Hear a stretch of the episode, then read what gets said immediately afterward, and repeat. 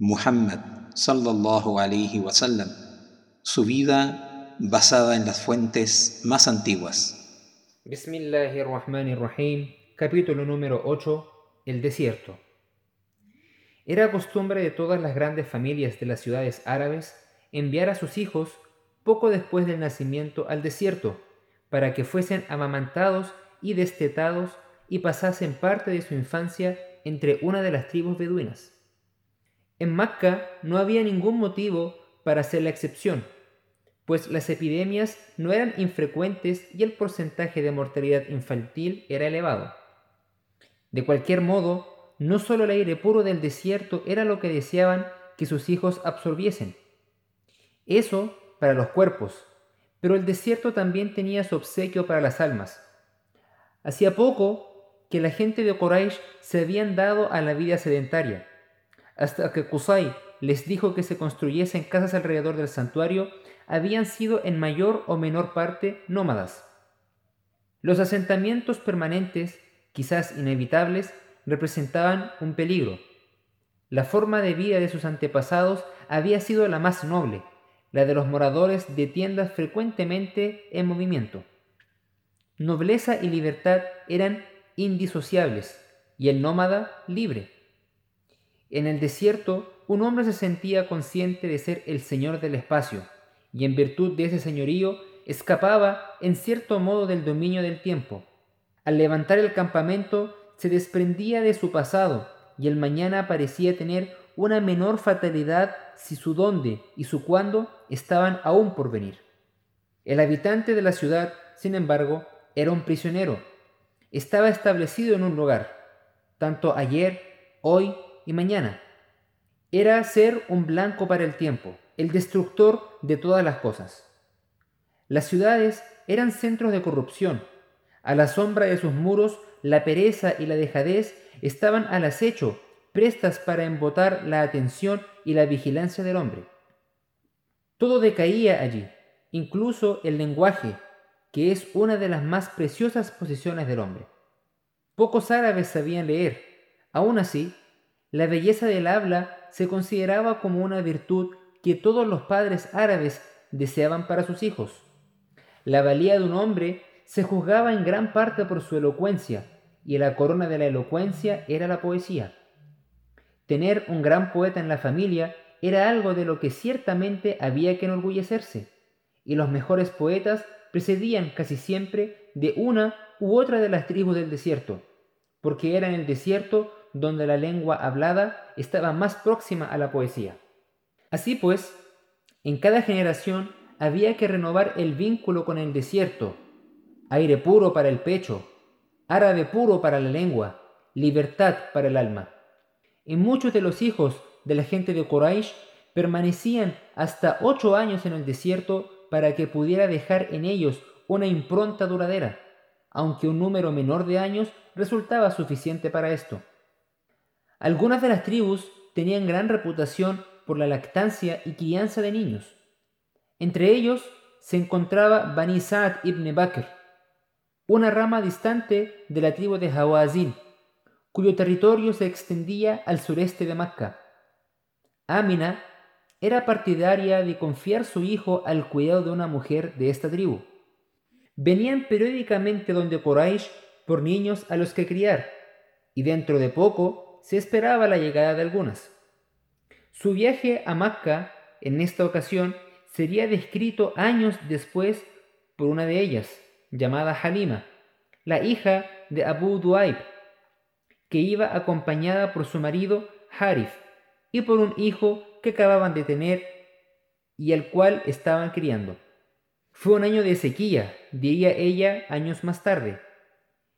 Y no nos quedaba nada, me puse en camino en una asna gris de mi propiedad, y llevamos con nosotros una vieja camella incapaz de dar una sola gota de leche. Toda la noche nos mantuvimos despiertos por los gemidos de nuestro hijo a causa del hambre, porque mis pechos no tenían suficiente para alimentarlo y mi asna estaba tan débil, tan escuálida, que a menudo me tenían que esperar los demás. Contó cómo prosiguieron el viaje con la única esperanza de que lloviera, que haría posible que la camella y la asna pastasen lo suficiente y sus ubres se hincharan un poco. Sin embargo, para cuando llegaron a Macca no había caído ni una sola gota de lluvia. Una vez allí, se pusieron a buscar niños que le fueran confiados. Amina ofreció su hijo, primero a una, luego a otra, hasta que finalmente hubo probado con todas y todas habían rehusado. Eso, dijo Halima, era porque esperábamos algún favor del padre del niño. Un huérfano, decíamos. ¿Qué podrán hacer por nosotros su madre y su abuelo? No es que quisieran un pago directo por sus servicios, pues se consideraba deshonroso que una mujer tomase cierta cantidad de dinero por amamantar a un niño. La recompensa que esperaban, aunque menos directa y menos inmediata, era de un alcance mayor. Este intercambio de beneficios entre ciudadanos y nómadas se hallaba más que nada en la naturaleza de las cosas.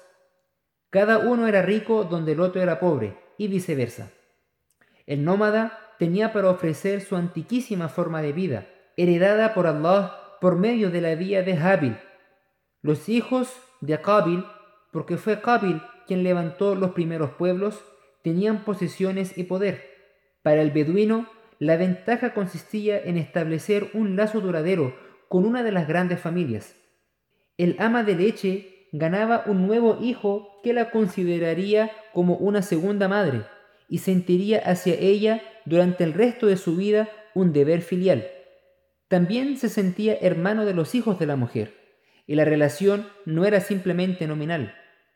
Los árabes consideran que el pecho es uno de los conductos de la herencia, y que el que mama absorbe a su naturaleza cualidades de la nodriza que lo amamanta.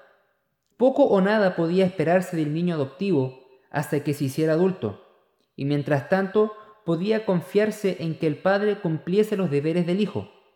Un abuelo era demasiado distante, y en este caso habían sabido que Abdul Muttalib era ya un hombre anciano del que, con toda razón, no era de esperar que fuese a vivir mucho más tiempo. Cuando muriese, sus hijos, y no su nieto, serían sus herederos.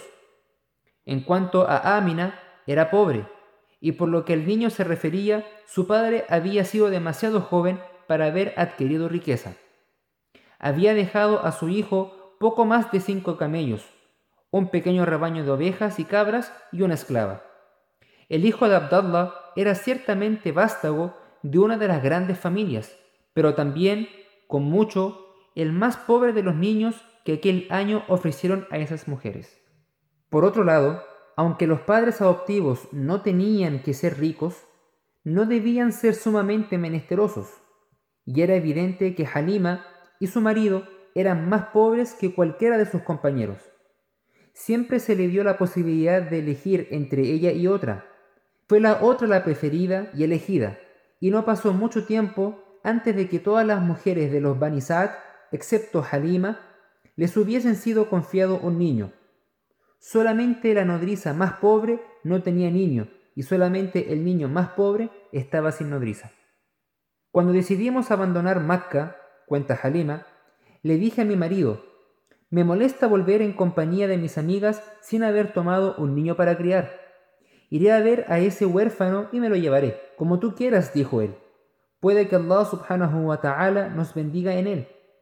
Así pues, fui y lo tomé, por ninguna razón más que porque no pude encontrar otro salvo este.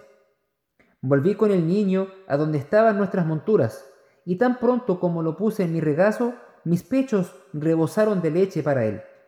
Tragó hasta quedar satisfecho, y junto con él, su hermano adoptivo se alimentó también hasta llenarse. Luego, ambos se quedaron dormidos. Entonces, mi marido se acercó a nuestra vieja camella, y milagro, sus ubres estaban llenas. La ordeñó y bebió de su leche, y yo bebí también hasta que no pudimos beber más y nuestra hambre quedó saciada. Pasamos la mejor de las noches y por la mañana me dijo mi marido, por Allah, Halima, lo que tú has tomado es una criatura bendita. Ciertamente esa es mi esperanza, dije yo. Luego partimos y yo montada en mi asna llevando al niño conmigo sobre el lomo del animal. Este dejó atrás a todo el grupo, no pudiendo ninguno de sus asnos seguir su paso. ¿Qué te pasa? me decían. Espéranos. ¿No es este asno el mismo en el que viniste? Sí, por Allah, ciertamente es el mismo. Le ha acontecido algún portento, decían. Llegamos a nuestras tiendas en los sectores de Bani y yo no conozco en esta tierra de Allah subhanahu ningún lugar tan árido como aquel lo era entonces. Sin embargo, después de traer al niño a vivir con nosotros, mi rebaño regresaba todos los días a casa, al caer la tarde, repleto y lleno de leche.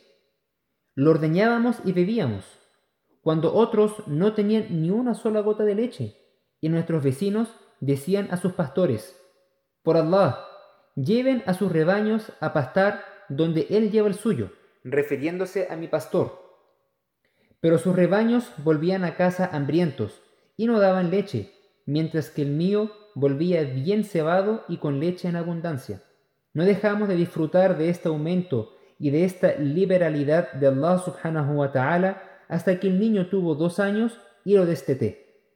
Crecía bien, continuó diciendo ella. Ninguno de los otros niños se le podía comparar en crecimiento.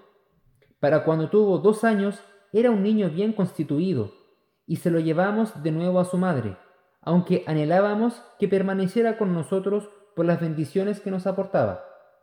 Así pues, le dije a ella, deja al pequeño conmigo hasta que esté más robusto, porque temo que le pueda atacar la plaga de Macca, y la importunamos hasta que una vez más lo entregó a nuestro cuidado y no los llevamos de nuevo a casa.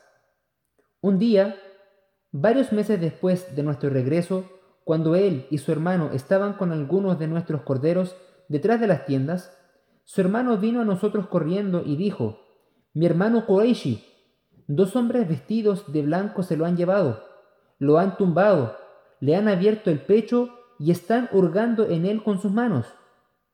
Su padre y yo fuimos donde estaban y lo encontramos de pie, pero su cara estaba muy pálida. Lo atrajimos hacia nosotros y dijimos, ¿qué te sucede, hijo mío? Él respondió, dos hombres vestidos de blanco se acercaron a mí, me tumbaron y abrieron mi pecho para buscar algo que no sé qué es.